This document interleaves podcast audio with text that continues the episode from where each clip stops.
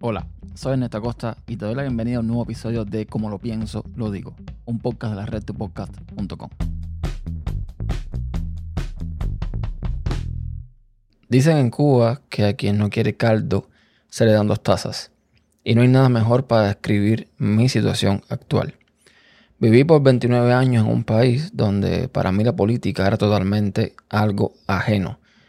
No porque no hubiesen políticos, no porque no se politizara cada acto, cada artículo del periódico, cada programa de televisión, cada cartel de promoción o incluso cada acción ciudadana, sino porque como solo había y hay un partido político, me preguntaba en aquel entonces y me pregunto hoy en día, ¿qué clase de política es esa?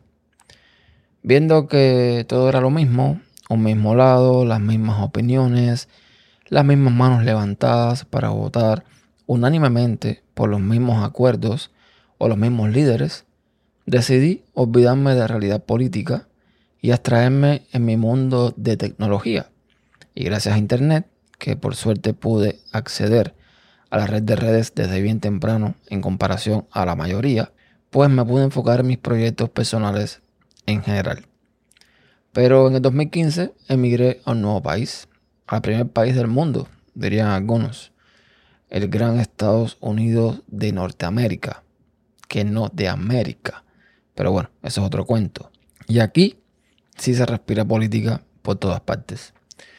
No había pisado tierra norteamericana, como quien dice, todavía no conocía los partidos políticos que se disputaban los puestos en el Senado o la Cámara de Representantes y estaba viendo un fenómeno que creo se agudizó, como yo lo vi, aclaro, con la llegada de Trump al poder. Pero quizás en mi ceguera política autoimpuesta no me había percatado que esto venía sucediendo desde mucho antes. Eh, lo que sí es cierto es que parece que a partir de 2016 pues se desató una avalancha desenfrenada de personas con una actitud bastante extremista. Y me consta que de esto tuvimos en muchos países, con personas de muchas nacionalidades que de pronto se volvieron radicales de derecha pro-Trump. Pero eh, en este caso yo voy a hablar sobre lo que conozco de cerca. Cubanos que conocí y que conozco, que jamás en Cuba mostraron una inclinación política o incluso una crítica contra el régimen, y ahora en Estados Unidos o en otros países son más republicanos o demócratas que Jimmy Carter o Ronald Reagan. Como si hubiesen sido así de toda una vida, con una entrega y pasión por los temas políticos que sinceramente yo me quedo atónito. Y hasta donde puedo ver, hay dos bandos muy claros en todo esto. Y un tercero, pero es más insignificante. Los dos primeros bandos quieren, buscan, desean el mismo final de la dictadura, pero el medio para llegar al fin es un tanto diferente. El primer bando es de aquellos que piensan que poniendo sanciones y medidas severas contra el régimen solo eh, se afecta mucho más al pueblo, que vive cada vez peor. Es un bando que se identifica más con la izquierda demócrata.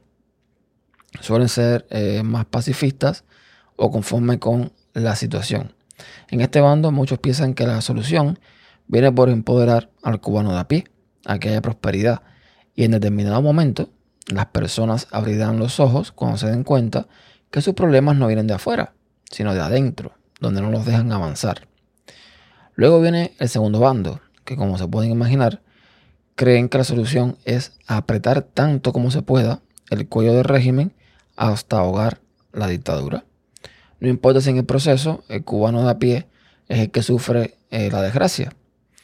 Lo importante es tener una Cuba libre a cualquier precio. Las personas de este bando tiran más a la derecha republicana y conservadora.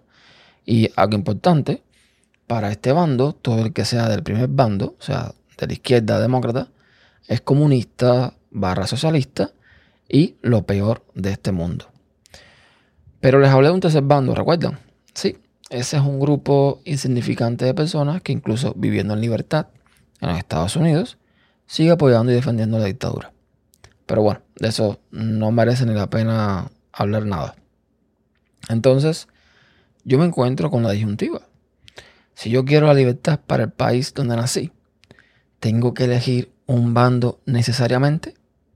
¿Tengo que adoptar una posición partidista? Aquí hay algunos que dicen que eso de quedarse en el centro es flojera y falta de carácter.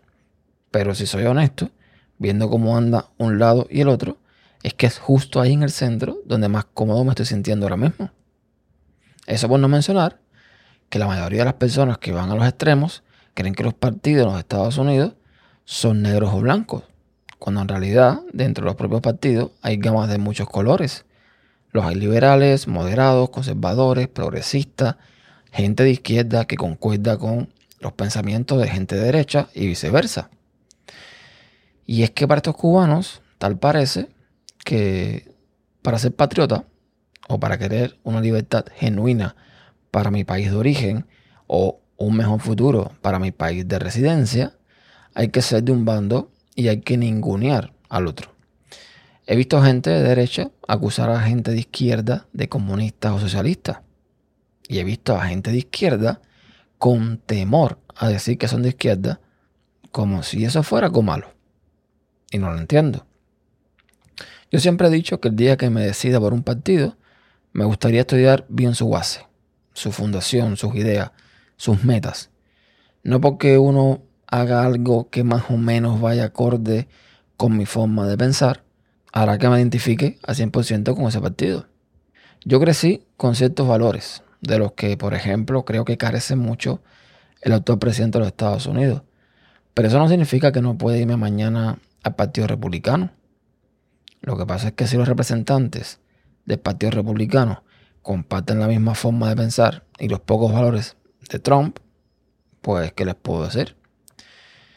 Y yo sé que nada es estático, todo cambia.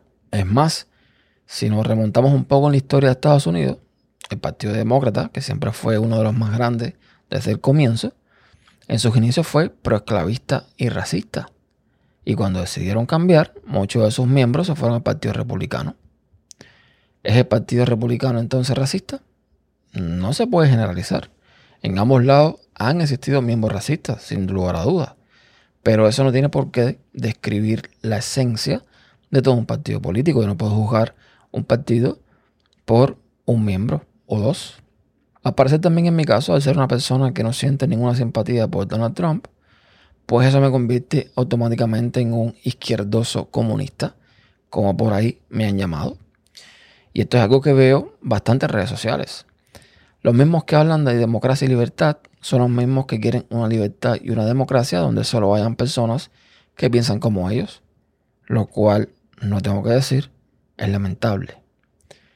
Sí es cierto que yo tengo tendencia a ciertas inclinaciones sociales, aunque no por ello significa que sea socialista. Porque, ojo, hay otro fenómeno interesante en todo esto. Tal parece que no hay un solo tipo de socialismo y que según en qué parte del mundo se aborde el término, la definición puede resultar muy diferente. Lo que pasa es que el socialismo que conocemos en Latinoamérica solo ha traído pobreza y desgracias para la región y de ese socialismo que hablan, digamos, la gente de derecha. Pero bueno, volviendo a mis ideas socialistas, bueno, que yo creo que debería haber una mirada más social.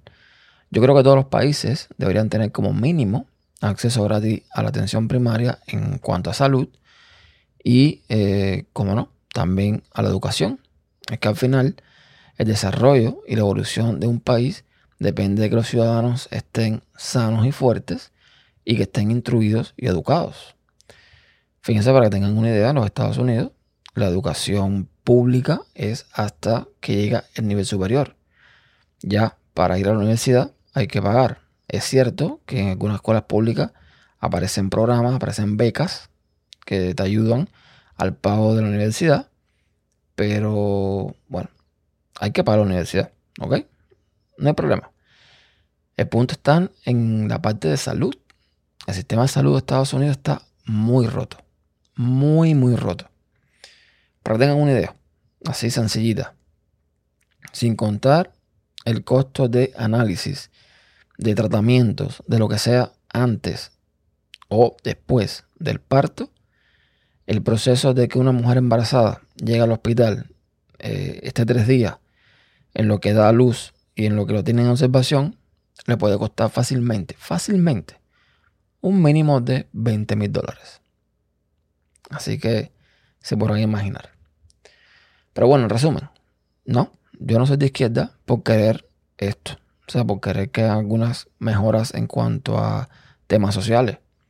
Pero voy a dejar algo claro. Si un día decidiera ser de izquierda, o de derecha, o de arriba o de abajo, lo diría con orgullo y con total seguridad. Porque es algo que habré escogido haciendo uso de mis plenas facultades mentales. O como diríamos en Cuba, es mi maletín. Así que tú, preocúpate por el tuyo. Y antes de terminar, decirles que a partir de ahora, muchos de estos episodios los van a encontrar transcritos, quizás no al 100%, pero bastante eh, completos en un nuevo sitio web donde los voy alojando y pueden acceder al mismo en como. Y eso es todo. Pueden encontrar todos los episodios en tupodcast.com barra como pienso digo y todos los métodos de contacto los tienen en tupodcast.com barra contacto. Hasta la próxima.